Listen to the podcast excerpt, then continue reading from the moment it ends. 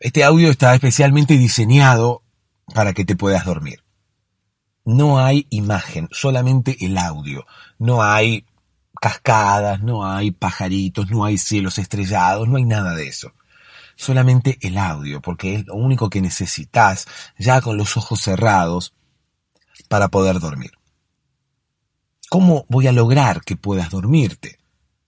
Bueno, como se hizo siempre, contándote una historia, así como nos contaban a nosotros de niños un cuento antes de dormir, o incluso como podemos llegar a contarles hoy nosotros a nuestros niños.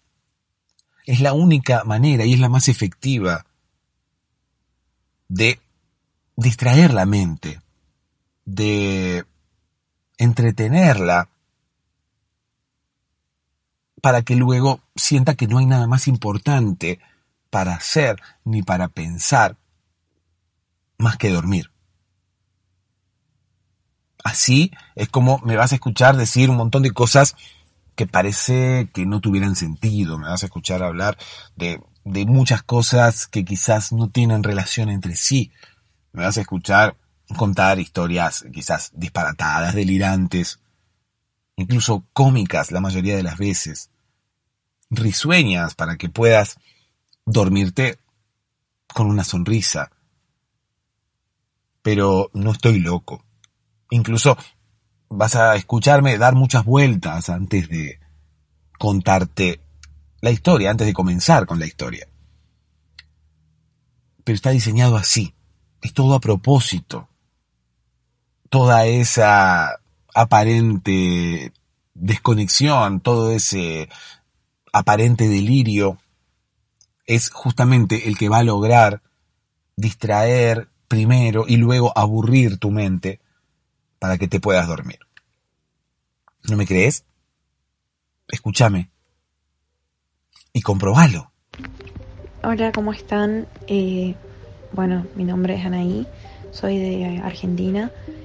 Eh, nada, la verdad que yo no tengo más que palabras de agradecimiento por los podcasts, porque son buenísimos, me ayudan mucho a dormir. Yo tengo problemas de ansiedad eh, y tardo demasiado para dormir. Eh, es más, estoy con tratamiento médico psiquiátrico para dormir y, y nada, los podcasts me hacen sentir súper acompañada, así que nada, quería agradecer eh, salga o no salga en, en alguno de los, de los podcasts, quería agradecer porque me ayuda muchísimo a seguir el día a día, el poder descansar bien y, y nada, ustedes me ayudan a poder descansar bien como tiene que ser. Así que gracias y sigan haciendo los, los podcasts que hacen porque son muy buenos. Y es como dijo el chico de Colombia, eh, yo nunca llegué a escuchar una historia, pero es como que mi cerebro ya está programado para, para dormirse en el momento que empieza a escuchar la musiquita de fondo. Dice, bueno, ya está, acá nos relajamos, nos desconectamos y nos dormimos. Eh, sobre todo me ayuda mucho los días de tormenta como hoy, que eh, donde yo vivo, acá en Chaco, hay justamente una tormenta ahora que me pone muy nerviosa y, y nada, esto me, me súper ayuda. Así que gracias. Hola, ¿cómo estás?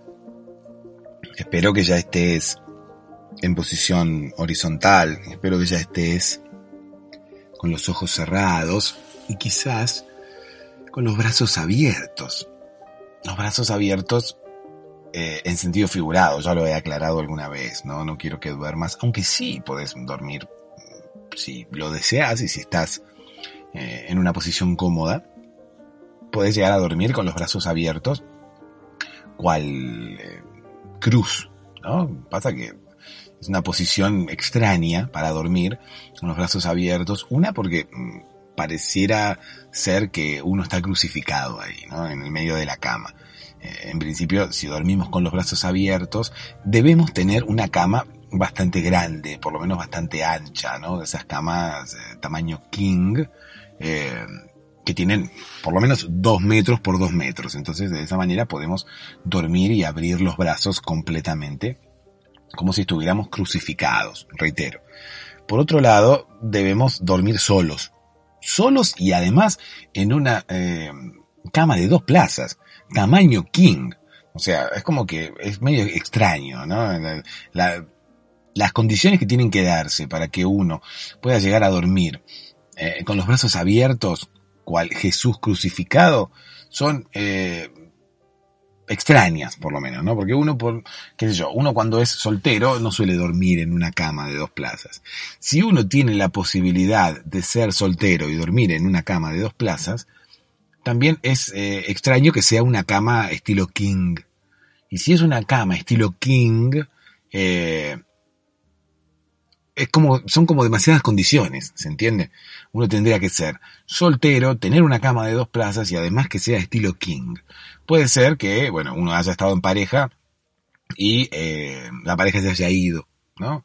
Eh, entonces, eh, la cama le haya quedado para uno. La cama le haya quedado todo, toda para uno. puede ser dos cosas, ¿no? Puede ser que la pareja se haya ido para siempre, porque uno se haya peleado y haya terminado su relación y quiera mantener la cama vacía para que vengan eh, nuevas personas a estrenar esa cama, nuevas personas a conocer esa cama. O puede ser que la pareja de uno se haya ido a trabajar, por ejemplo, ¿no? Y nosotros entramos más tarde, entonces, eh, en, el, en el interín entre que la pareja de uno se va al trabajo y nosotros nos tenemos que levantar, nos queda toda la cama king para, para disfrutar, ¿no? Y para abrir los brazos y para empezar a dormir así, al estilo crucificado.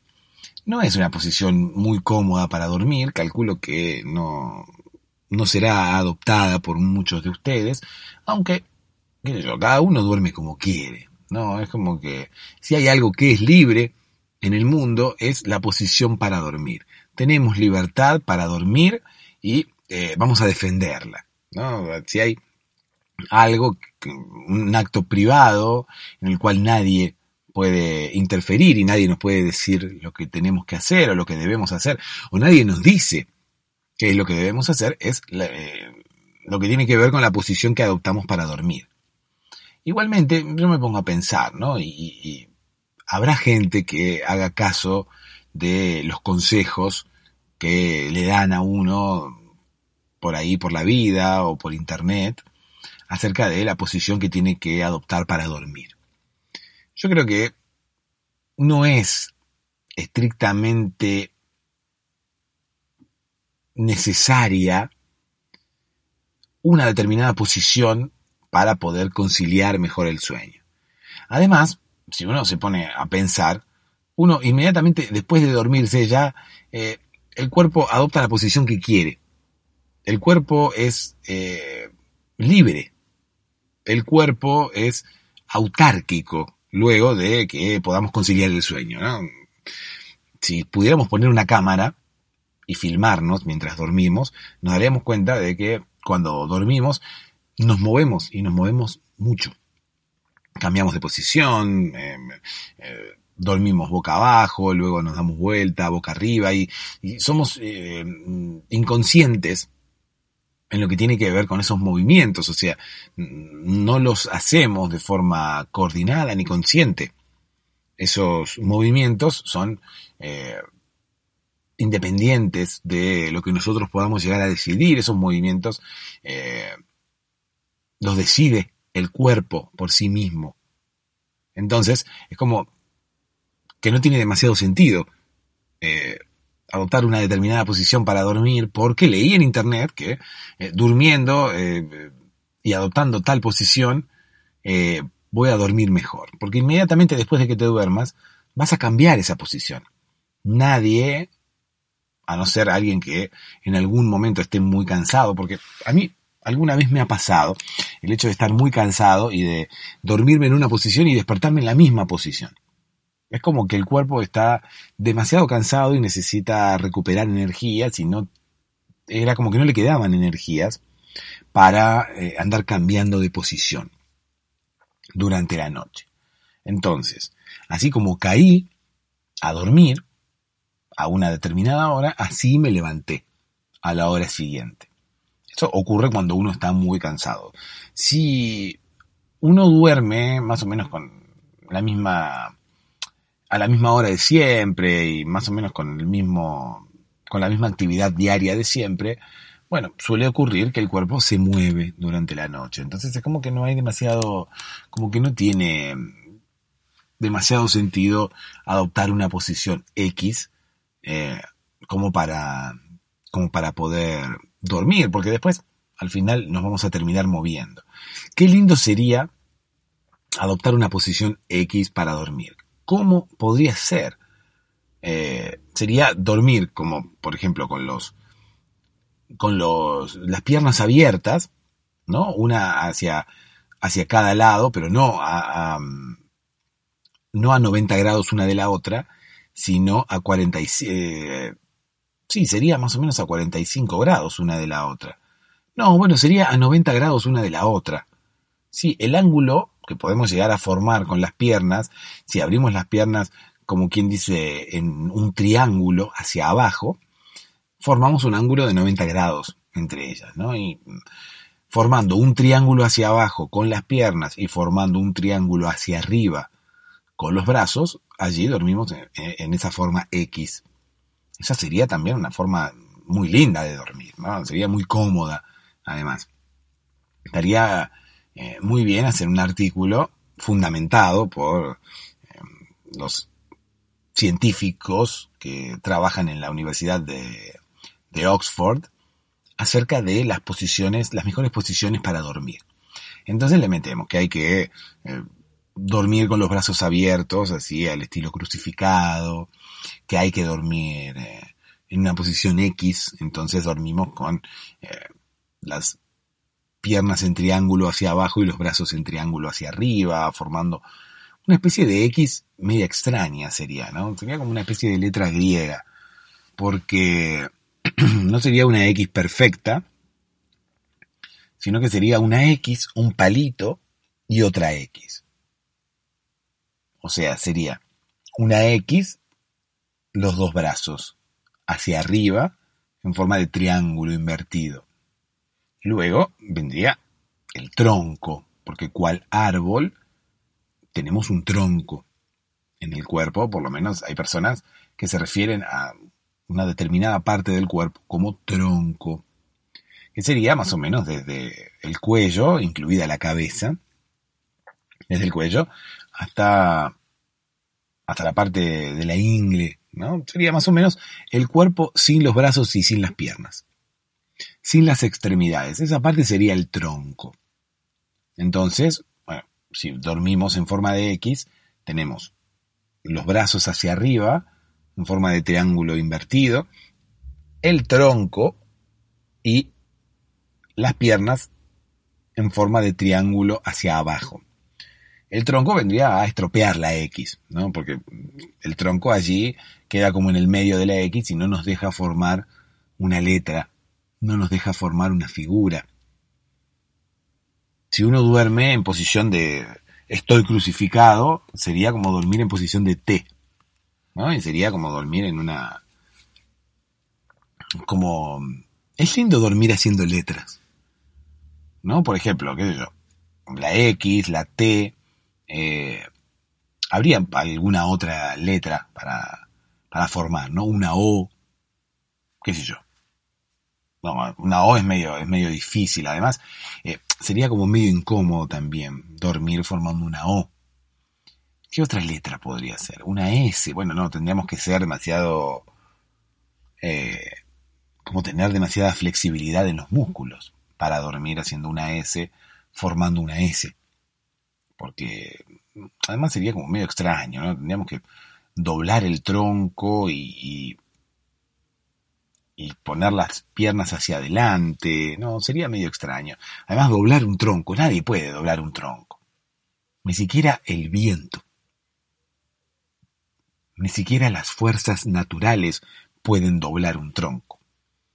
Ustedes vieron que cuando la naturaleza actúa y hay una tormenta, por ejemplo, los, los troncos no se doblan, los árboles se caen, se quiebran directamente. ¿Quién puede doblar el tronco? El ser humano. Somos lo mejor que hay en el universo, somos los únicos seres capaces de doblar un tronco. ¿no? Ni siquiera las fuerzas de la naturaleza, en ocasión de determinadas tormentas, pueden llegar a serlo. Aprovecho para mandarle un saludo muy grande a Ana, de quien escuchábamos su voz hace un ratito. Ella es de Chaco, ella es de eh, Argentina, porque todavía no terminamos de recorrer Argentina. O sea, salimos a recorrer el mundo y todavía no hemos recorrido Argentina. Ana es de Chaco y nos hablaba acerca de la compañía que puede llegar a generarle este podcast, cómo esa compañía la ayuda a poder dormir y además a transitar determinados estadios, como por ejemplo los días de tormenta. Ella nos hablaba acerca de la de la compañía que puede llegar a hacerle el podcast en días de tormenta que a ella, bueno, no le venían demasiado bien, que digamos. Si hay algo en lo que coinciden la mayoría de ustedes, es en que el podcast ofrece una compañía. En que el podcast ayuda a dormir, porque es como, yo como decía antes, o por lo menos como digo algunas veces, soy como una especie de amigo que va a tu casa a hacerte compañía. A muchas personas les cuesta dormirse solas, quizás por una cuestión de sentirse desprotegidas, quizás por una cuestión de sentir miedos, quizás no sea un, miedo a la oscuridad, pero quizás sea un miedo un poco más interno, un miedo que va más allá de los miedos que nosotros conocemos. Y un miedo que quizás tiene una solución un poco más fácil también. Una solución que tiene que ver con la compañía, una solución que tiene que ver quizás con el estar. Nada más. Un miedo que desaparece cuando tenemos compañía. Es por eso que yo digo siempre que yo soy como una especie de amigo que va y se sienta allí a los pies de tu cama. Vos no me ves, pero yo estoy ahí, sentado a los pies de tu cama cada noche para hacerte compañía, como esos buenos amigos que cuando tenemos algún problema, los llamamos y vienen a hacernos compañía y vienen a quedarse con nosotros, a conversar, a distraernos quizás a hablarnos de cualquier cosa, con tal de correr de nuestra mente esos problemas que nos están aquejando hoy. Bueno, justamente a eso vengo yo, porque quizás muchas veces los amigos no es que no quieran, sino que muchas veces no pueden moverse hasta nuestra casa y estar haciéndonos compañía, aunque quisiéramos que estuvieran toda la noche, que se quedaran allí como muchas veces se quedaban nuestros padres, haciéndonos compañía, como cuidando de nosotros, como velando por nosotros. Así quisiéramos que hoy se quedara alguien con nosotros. Así quisiéramos que alguien se sentara a los pies de nuestra cama, alguien nos hiciera compañía, alguien nos hablara de cualquier cosa con tal de dejar de pensar en todos los problemas que se nos pasan por la cabeza ahora mismo. Esa es una de las misiones de este podcast. Eso es lo que hago desde aquí. Acompañarme, acompañarte, quedarme con vos hasta que te duermas darte conversación, hablarte de cualquier cosa, para que te puedas olvidar, por lo menos por un momento, de las cosas que, que te pasan por la mente. Ojalá pudiera servir como para que esas cosas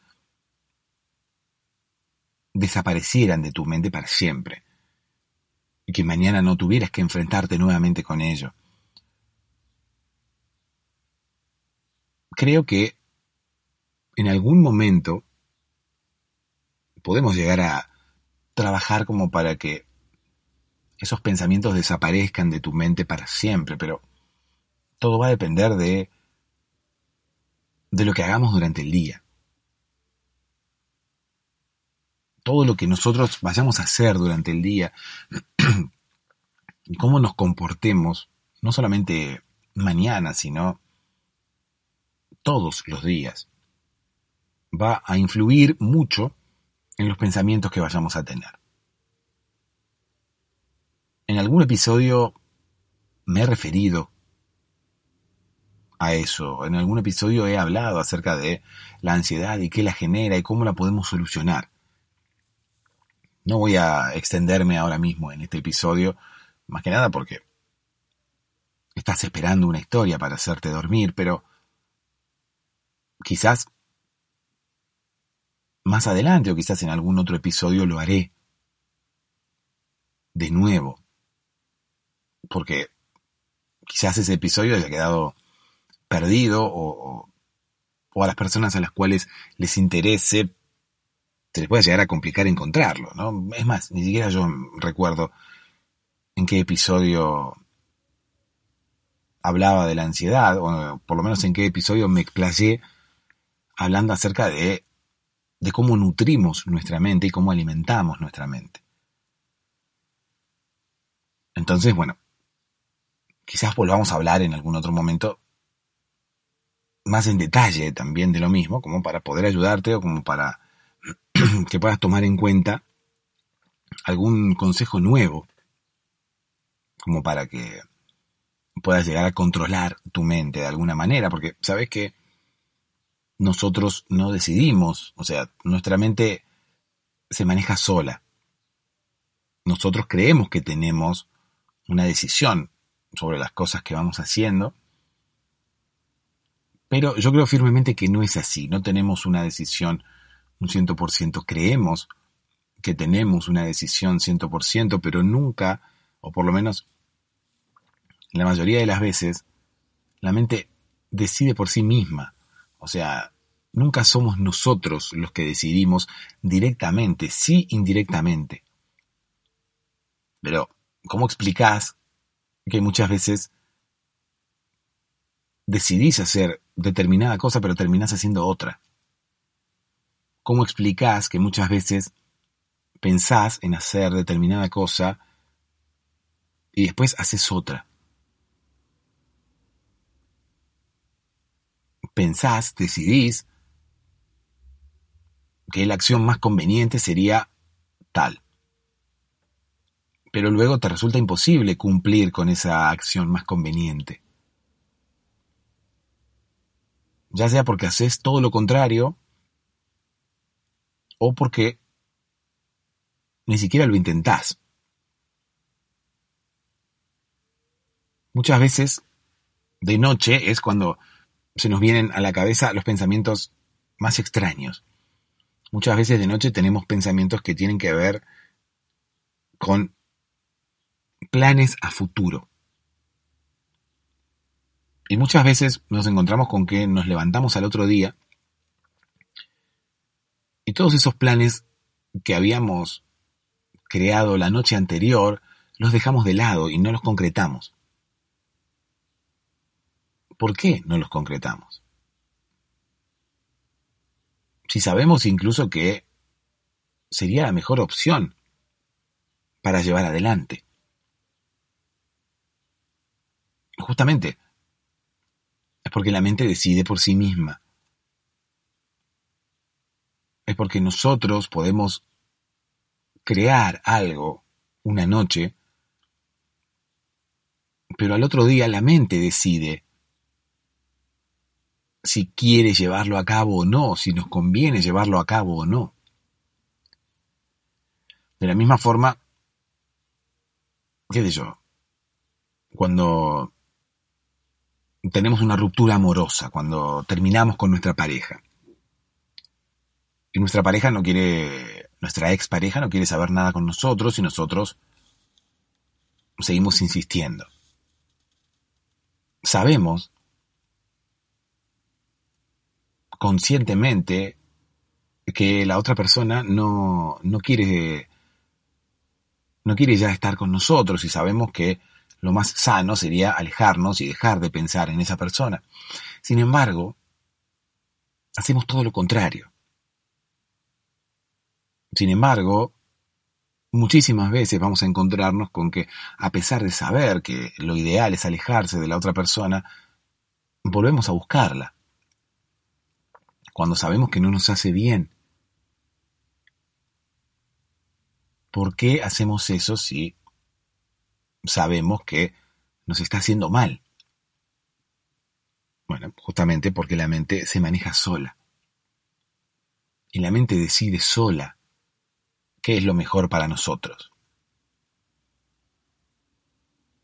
La forma de controlar la mente tiene que ver con lo que nosotros ingresemos a la mente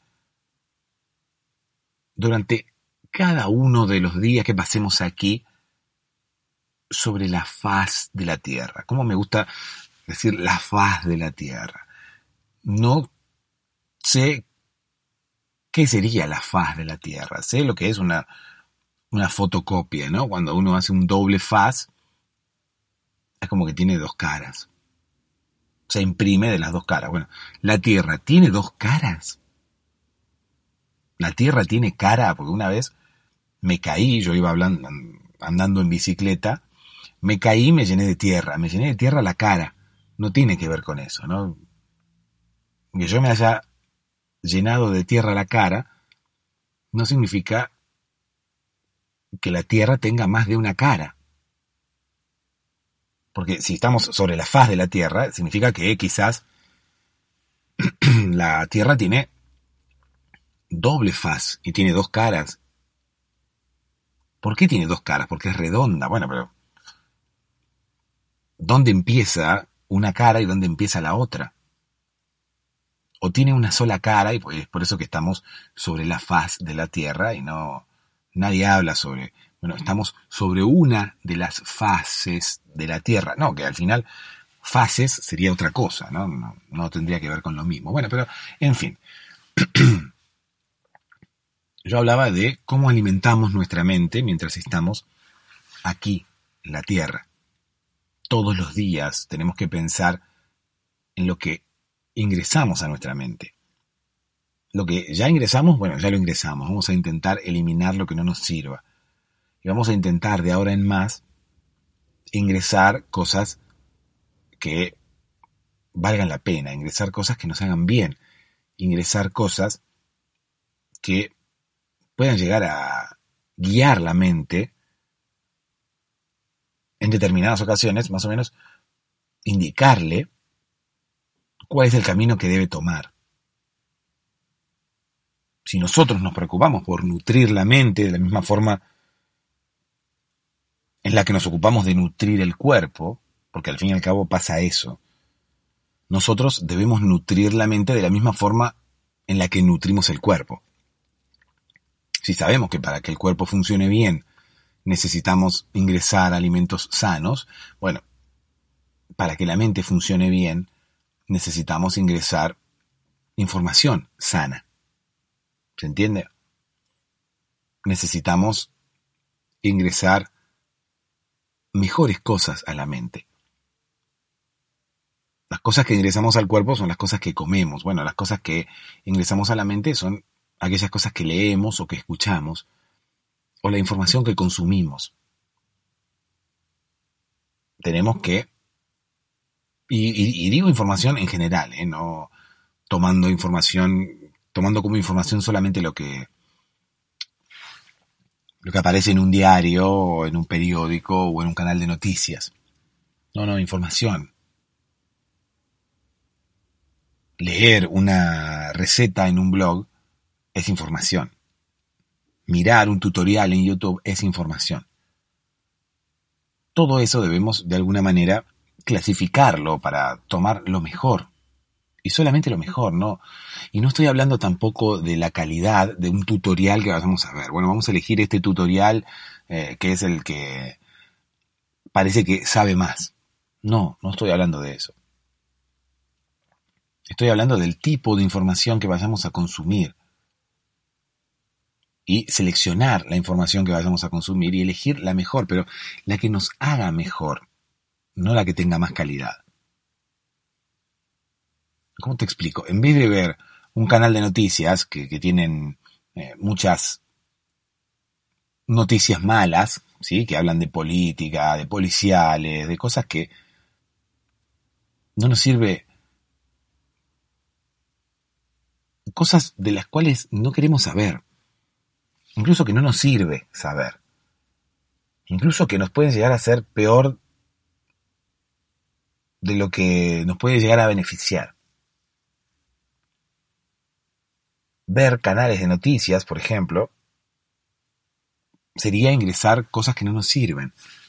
Y dejar de ver los canales de noticias sería, por ejemplo, cambiar y empezar a ingresar cosas buenas. Todo depende, ¿no? ¿no? quiero generalizar porque los canales de noticias no, no tienen nada de malo en sí mismos, sino estamos hablando del tipo de información que consumimos. ¿Se entiende? Si nosotros estamos todo el día mirando policiales, por ejemplo, seguramente vamos a quedar bastante traumados, ¿no? Vamos a ingresar información que a la mente no le sirve de nada y es más, la perjudica porque nos va a generar miedos, nos va a generar ansiedad, nos va a generar preocupaciones, nerviosismo. Entonces debemos decidir cuál es el contenido de calidad que vamos a ingresar. y se entiende que no tiene que ver con la calidad de los periodistas, por ejemplo. No estamos hablando de, bueno, voy a buscar otro canal de noticias en las que los periodistas sean más capaces y las noticias estén mejor generadas y, mejor tratadas. No, no tiene que ver con eso. Tiene que ver con el tipo de noticia que vayamos a consumir. No es beneficioso para la mente estar viendo todo el día eh, noticias policiales o algunas noticias que, que tienen golpes bajos, como las que por ahí se suelen ver en televisión en las que se ven personas que tienen enfermedades o que han sufrido algún tipo de mal.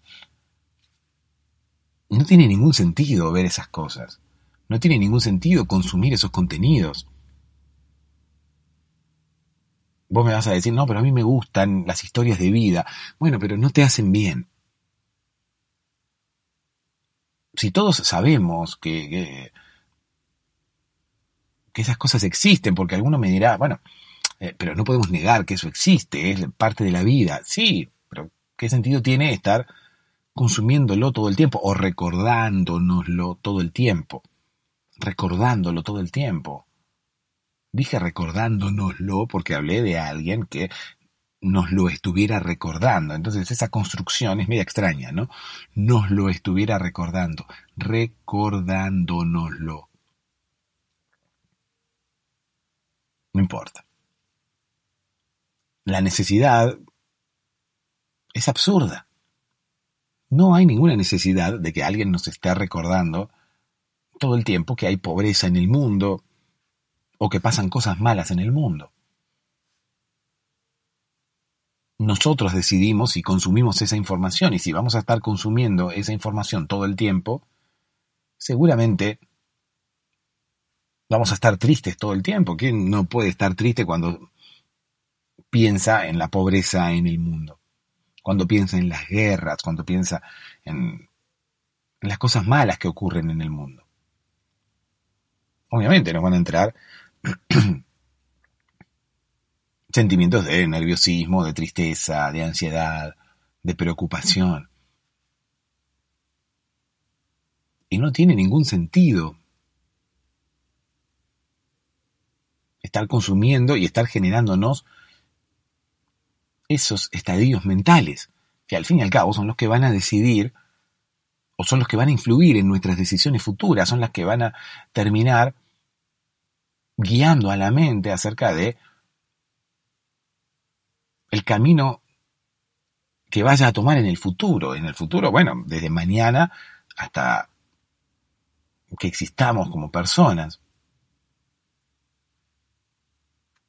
Entonces, tenemos que decidir muy bien y seleccionar muy bien la información que vamos a consumir, porque al fin y al cabo esa información es la que nos puede llegar a estar generando ansiedad, esa información será la que influya en nuestras decisiones futuras y en lo que la mente esté pensando, ahora mismo incluso. Toda esa información que consumís, todo eso que le metes a la mente es lo que te termina generando insomnio, por ejemplo ahora.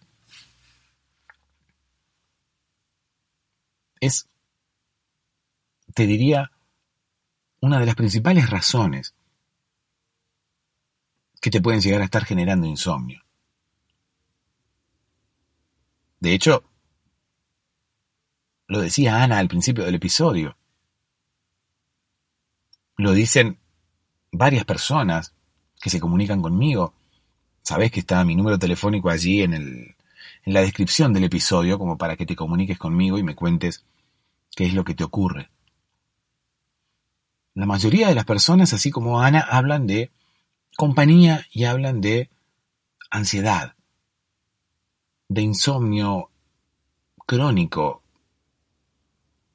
de tratamientos, de ir a ver a un médico especialista, de ir a ver a un psicólogo, a un psiquiatra para que nos pueda ayudar a dormir. Los problemas son bastante comunes. Y yo creo que tenemos la solución en nuestras manos y que tenemos que empezar a ponerla en práctica desde ahora. Si queremos dormir, tenemos que cuidar lo que metemos a nuestra mente. Y no solamente si queremos dormir, si queremos ser felices, si queremos estar mejor, en general, tenemos que cuidar lo que ingresamos a nuestra mente. Esa información será la que la mente tenga para analizar y decidir en el futuro cada una de nuestras acciones. Es un montón. Todo lo que nosotros vayamos a hacer estará de alguna manera influenciado por lo que nosotros pensemos y lo que nosotros pensemos será producto de lo que vayamos consumiendo, de lo que ingresemos a nuestra mente.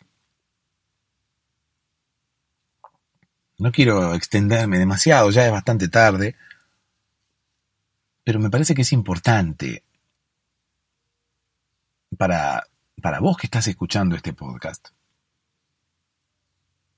porque no te podés dormir, y también para, para la vida, no solamente para, para dormir. Empecemos por sacarnos de encima todas esas cosas que no nos sirven, que nos afectan para mal.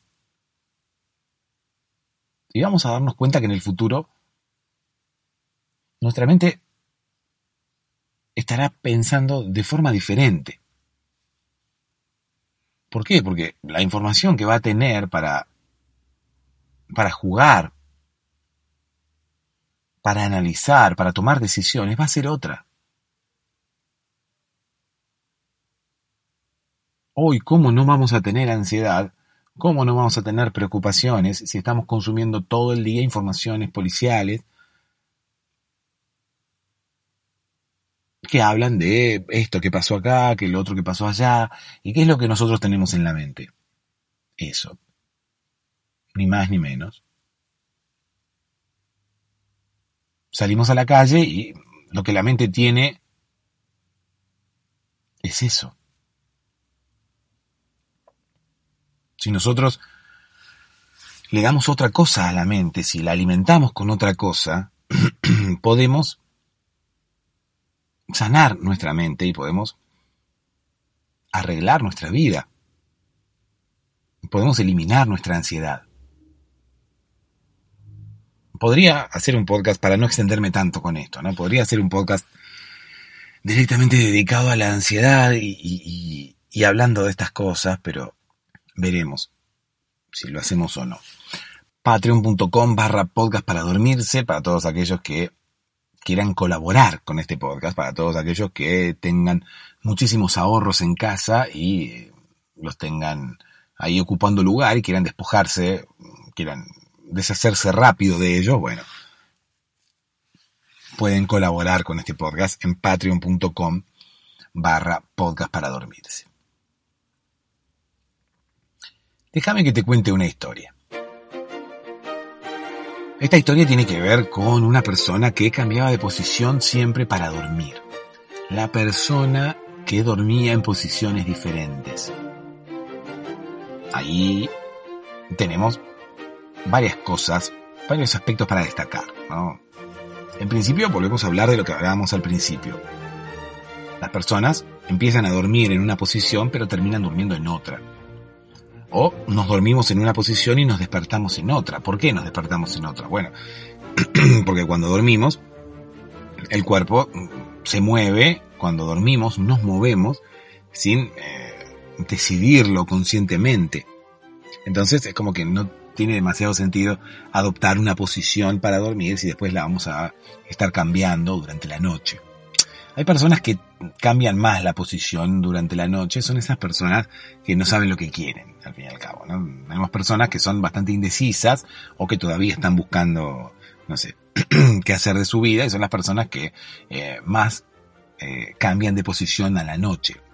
¿no? Cuando intentan dormir, son las personas que están cambiando todo el tiempo de posición, porque durante el día son iguales. ¿no? Uno cuando duerme es el fiel reflejo de cómo es eh, durante el día. Si uno durante el día es indeciso, a la noche será indeciso. Si uno durante el día es, eh, no sé, eh, pacífico, a la noche será pacífico. Eso lo leí una vez en un libro. No sé si es real, realmente. No, no. Lo leí una vez y bueno, se los quería transmitir, pero no.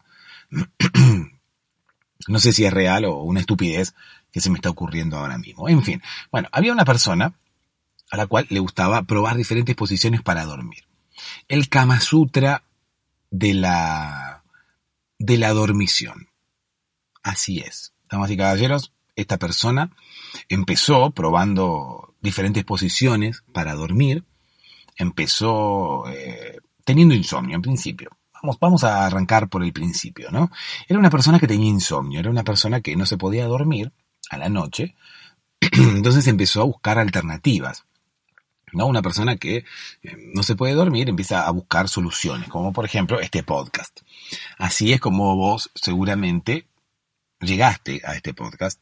La mayoría de las personas han llegado así a este podcast, buscando alguna solución para dormir, porque tenían insomnio y porque no podían eh, conciliar el sueño como todos los demás. ¿Por qué eh, el vecino concilia el sueño y yo no? Es lo que todo el mundo se pregunta, ¿no? Entonces, bueno, empieza a buscar por internet y se encuentra con este podcast, porque Google es muy sabio, o incluso el buscador de Spotify eh, es muy sabio. Entonces, cuando uno pregunta, ¿por qué el vecino puede dormir y yo no?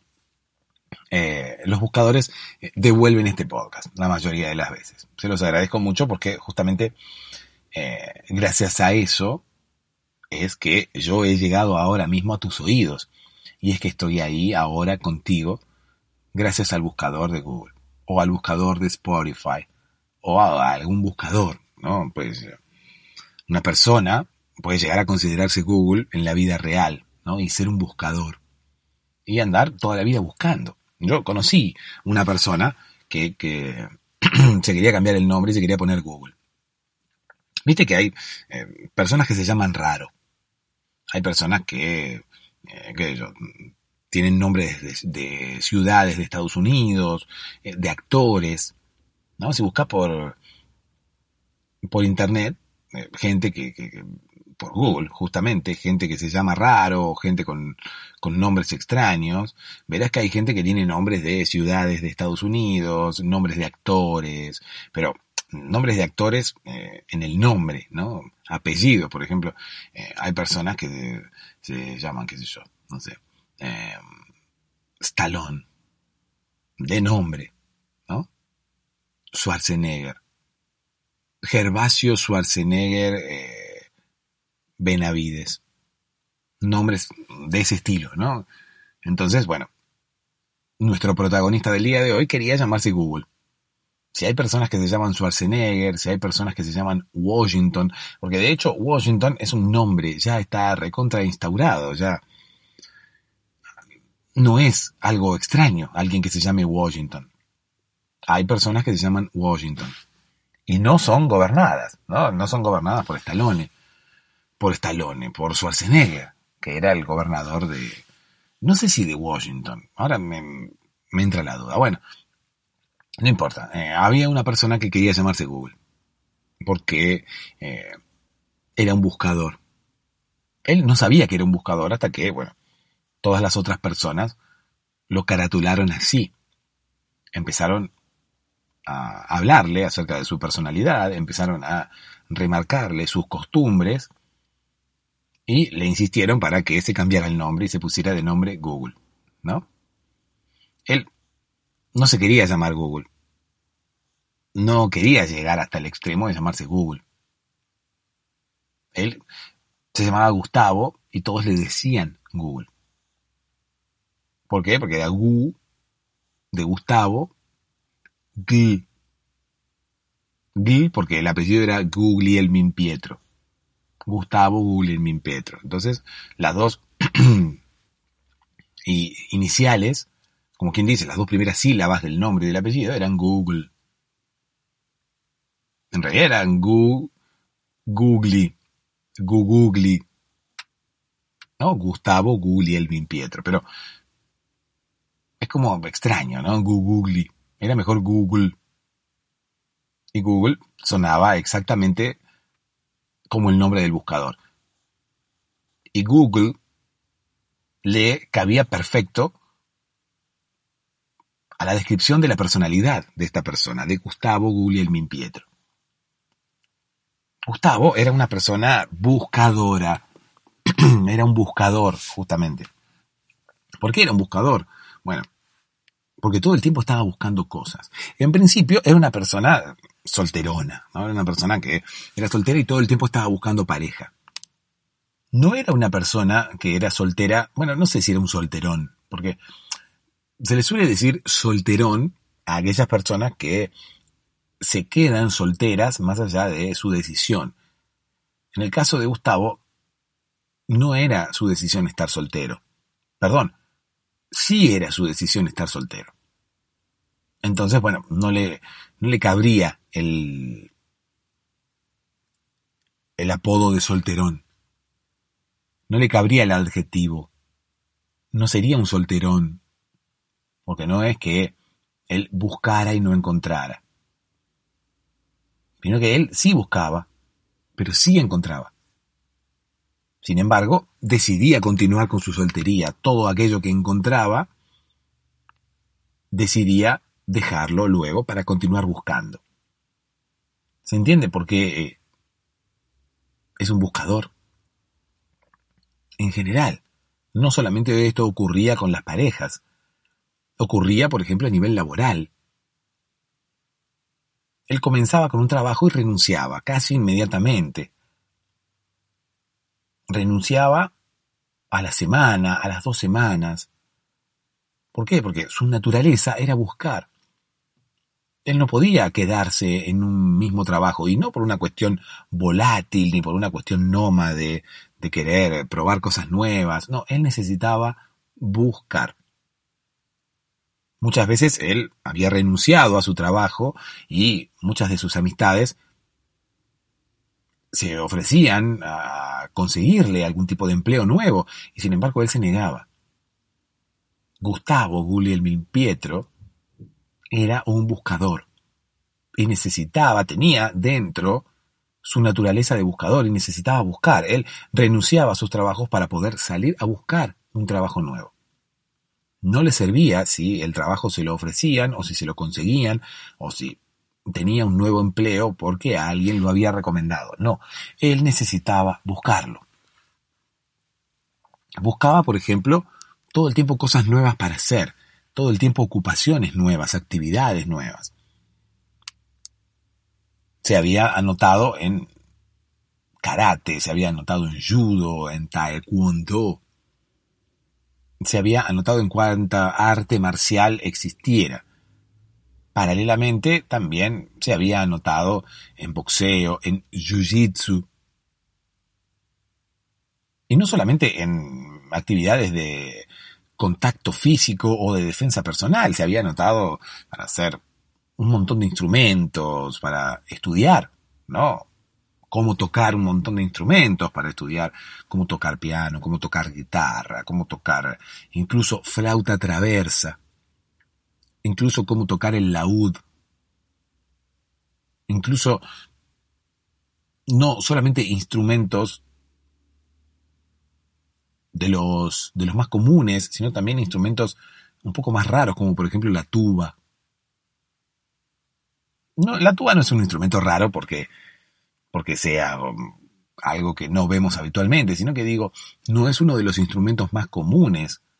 No es una guitarra que quizás muchos podemos llegar a tener en casa. Una tuba tiene, bueno, un tamaño bastante importante y además un, fin específico, ¿no? Que es, yo, tocar en una orquesta, por ejemplo. Una tuba por sí misma como que no tiene sentido. Sin embargo, nuestro amigo Gustavo también se había anotado para tocar la tuba, para aprender a tocar la tuba. Todo esto, reitero, no lo hizo de forma simultánea, o sea, no, no servía de nada estar, porque no era una persona que no le gustaba tener tiempo libre, era un buscador. Entonces todo el tiempo estaba buscando cosas nuevas para hacer, todo el tiempo estaba buscando cosas. De la misma forma que buscaba empleo, de la misma forma que buscaba una pareja, buscaba también una actividad que le satisfaga. Entonces se anotaba para aprender guitarra. A las dos semanas dejaba guitarra y se anotaba para aprender tuba, a las dos semanas dejaba de aprender tuba y se notaba para aprender piano, y así sucesivamente. La gente que estaba alrededor de Gustavo, al principio, bueno, se había preocupado, ¿no? Porque decía, pobre Gustavo no encuentra nada que le guste, pobre Gustavo no encuentra un empleo estable, pobre Gustavo no encuentra una pareja para toda la vida, pobre Gustavo no encuentra su felicidad, porque Gustavo se ocupaba también de ser lo más infeliz que se pudiera. ¿Para qué? Decía uno, ¿para qué querés ser infeliz? ¿Cómo uno puede buscar ser infeliz? Bueno, sí, porque Gustavo era un buscador. Gustavo necesitaba buscar la felicidad y no encontrarla, justamente, porque una vez que la encontrase, bueno, iba a dejar de buscarla, se entiende, que alguien que, encuentra algo deja de buscarlo. Entonces, Gustavo necesitaba estar buscando todo el tiempo. Todo el tiempo, todo. Y claro, si uno es feliz, es raro que uno busque la, la infelicidad. ¿no? Es raro que uno busque la infidelidad tampoco. Pero bueno, es raro que uno busque la infelicidad. Entonces, mm, Gustavo se ocupaba de él, de ser infeliz, para poder buscar la felicidad. Todo esto lo hacía a nivel inconsciente, ¿no? No es que, uno decía, ¿qué haces Gustavo? Acá estoy intentando ser infeliz. ¿Para qué, Gustavo? No, para después salir a buscar la felicidad. No. No, no, porque nadie puede llegar a eh, intentar ser infeliz adrede. Él lo hacía de forma inconsciente y lo hacía con todas sus acciones, ¿no? ¿Qué sé yo? Él, por ejemplo, encontraba una señorita que le gustara y con la que se sintiera bien, y él la dejaba.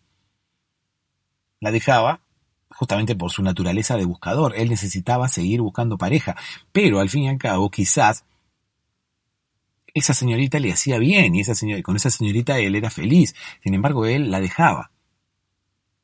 Entonces, es como que en consecuencia de su naturaleza de buscador, en consecuencia de sus acciones para poder seguir buscando, era como que estaba buscando también ser infeliz. ¿Se entiende? Él conseguía una señorita con la que se sintiera bien y la dejaba. Inconscientemente hacía todo ese trabajo también para sentirse infeliz. Cuando encontraba la felicidad, la dejaba. ¿Para qué? Para seguir buscándola. Pero lo que no nos hemos dado cuenta es que también, de alguna manera, era tal su naturaleza de buscador que él también buscaba ser infeliz en un principio para luego, en consecuencia, continuar buscando la felicidad. ¿Se entiende? El ser humano tiene, no sé, diversos estadios, ¿no? Pero puede llegar a tener un momento de felicidad y un momento de infelicidad. O puede llegar a tener un estado de felicidad o un estado de infelicidad. Vamos a llamarle, ¿no? No vamos a llamarle tristeza, vamos a llamarle infelicidad cuando uno no, no se siente pleno. Bueno, cada uno sabrá, ¿no? Lo que es la felicidad, porque si hay algo que no es, que es totalmente abstracto, es la felicidad. La felicidad para alguien puede radicar en lo material y la felicidad para otra persona puede ser estar vivo. Y además, bueno, depende también la, el momento, ¿no? Depende del momento de cada uno, depende de la situación, depende del contexto. O sea, mm, es imposible graficar la felicidad porque es algo muy subjetivo. Es algo que depende de cada uno de nosotros. Lo que sí puedo afirmar es que Gustavo muchas veces creo que logró ser feliz y sin embargo intentaba no serlo. Intentaba no serlo para tener la necesidad de buscar serlo. Él, estando con esta señorita, por ejemplo, a su lado, era feliz. Y sin embargo, algo más allá de él lo obligaba a romper con esta señorita para continuar buscando la felicidad. Si él ya la había encontrado, no necesitaba buscarla. Y él tenía una necesidad grandiosa de continuar buscando y buscando y buscando todo el tiempo. La búsqueda de la búsqueda constante de pareja, de actividad, de empleo y demás, lo volvía una persona infeliz. Entonces, en consecuencia, las mini búsquedas, como quien dice, eran parte de una búsqueda más grande. Pero a su vez, sus acciones también quizás eran parte de una búsqueda que iba hacia el lado contrario, para de alguna manera completar el círculo él también, de alguna manera, todo el tiempo, estaba buscando ser infeliz. Buscaba ser infeliz para poder luego tener que buscar la felicidad, tener que buscar ser feliz. Pero a su vez, cuando él era feliz, buscaba ser infeliz, ¿se entiende? Es como el camino inverso. Todo esto de forma inconsciente, ¿eh? no se crean que Gustavo andaba por la vida tipo un loco, eh, no sé, hablando solo por la calle o haciendo cosas extrañas. No, no, no, no, era una persona común y corriente, pero tenía estas actitudes que uno no entendía. Hasta que luego, bueno, después de analizarlo fríamente y después de estar a su lado durante mucho tiempo. Y después de hacer varias conjeturas e hipótesis, nos dimos cuenta que él era un buscador. Él estaba todo el tiempo buscando cosas y era su naturaleza. Incluso, si uno entraba a su casa, su casa era un desorden porque él necesitaba buscar cosas todo el tiempo y si su casa estaba ordenada, no iba a tener que buscar nunca nada, iba a saber exactamente dónde estaban ubicadas cada una de las cosas que necesitara. Sin embargo, él era una persona muy desordenada y después nos dimos cuenta que también era a propósito, porque él era un buscador. necesitaba tener su casa hecha un caos para tener que buscar algo cada vez que lo necesitara. Para tener que quizás pasar horas buscándolo. Él disfrutaba buscando cosas a pesar de que él expresaba lo contrario y él decía que no, como cualquier persona que tiene su casa hecha un desorden y no encuentra algo que está buscando. Uno expresa su malestar, ¿no? Por tener que estar buscando algo y no poder encontrarlo. Gustavo no era la excepción, Gustavo también expresaba su malestar por estar buscando algo y no encontrarlo. Sin embargo, nosotros sabemos que él lo disfrutaba, internamente lo disfrutaba. Internamente tenía algo que lo llevaba a necesitar buscar y que su vida no era feliz sin estar buscando cosas todo el tiempo. Pero a su vez, esa búsqueda constante lo hacía infeliz. Era medio paradójica su vida. Él era feliz buscando, pero a su vez nunca podía llegar a ser feliz porque siempre estaba buscando la felicidad. Así transcurrieron sus días y así envejeció hasta que un día desapareció del pueblo. No lo vimos más. Sabemos que se fue porque tomó todas sus pertenencias y dejó una nota. La nota decía que iba buscando otro tipo de vida, que en principio necesitaba buscar otra casa, porque no podía seguir viviendo en la misma, ya hacía 20 días que vivía en esa casa, vivió en todas las casas del, del pueblo, ¿no? Porque él necesitaba siempre buscar una casa nueva. Pero en la nota decía que, además de ir a buscar otra casa, iba buscando otra vida. Necesitaba algo diferente. Él no se conformaba con buscar dentro, de, dentro del mismo pueblo. Necesitaba incluso buscar otra ciudad para vivir. Necesitaba incluso buscar otra vida y eso es lo que lo que fue a conseguir. Eso es lo que fue a hacer. Gustavo fue buscando su destino de alguna manera. Y su destino era buscar.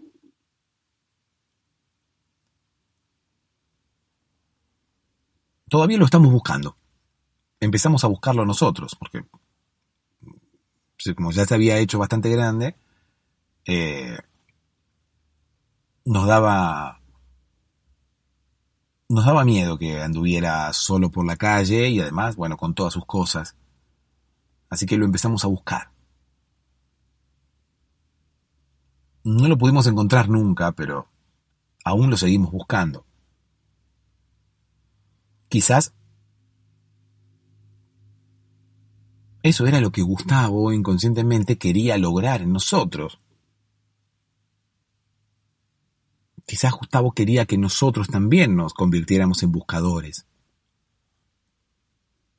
Empezamos buscándolo a él. ¿Quién sabe dónde o cómo terminaremos? Gustavo logró quizás inconscientemente, sin quererlo, que nosotros nos volviéramos un poco como él. La moraleja de esta historia quizás tenga que ver con ello, con eso, con esto. Quizás tenga que ver con, no con buscar la felicidad, no con, no con ser como Gustavo, sino con buscar lo que queremos, ¿no? Con la felicidad que nos puede llegar a dar buscar lo que queremos. Muchas veces, cuando queremos algo, lo ideal no pasa por por conseguir eso que queremos, sino por la búsqueda. Es como un viaje, ¿no? Lo que reconforta no es, o por lo menos lo que tendríamos que disfrutar, no es el, destino, sino el viaje, el trayecto. Que es a su vez parte del viaje. Yo no te digo que no te vayas de vacaciones y no disfrutes del lugar a donde vas, pero hay muchas personas que disfrutan también del viaje, disfrutan también del trayecto. La moraleja puede ser esa, ¿no? Que, que, no nos preocupemos tanto por, por lo que vayamos a conseguir, sino que también disfrutemos el viaje, que disfrutemos el trayecto, que disfrutemos la búsqueda, que disfrutemos todo el camino para conseguir eso que estamos buscando. Ya sea algo material, ya sea un empleo, ya sea una pareja, disfrutemos de la seducción, disfrutemos de del no, disfrutemos de, de intentar buscarle la, la manera de que esa persona nos diga que sí cada vez que la queremos invitar a tomar algo. Disfrutemos pensando todo el día en esa persona, disfrutemos buscando la manera de poder conquistarla. Disfrutemos del proceso de las cosas. Disfrutemos de la vida, porque al fin y al cabo la vida es también un, un viaje. La vida es también un proceso la vida es también un camino para alcanzar algo. Si estamos muy pendientes de alcanzar ese algo, nos vamos a perder todo lo que va pasando en el medio, todo lo que pasa en el transcurso, todo lo que pasa en el mientras tanto. Disfrutemos del viaje. Dulces sueños.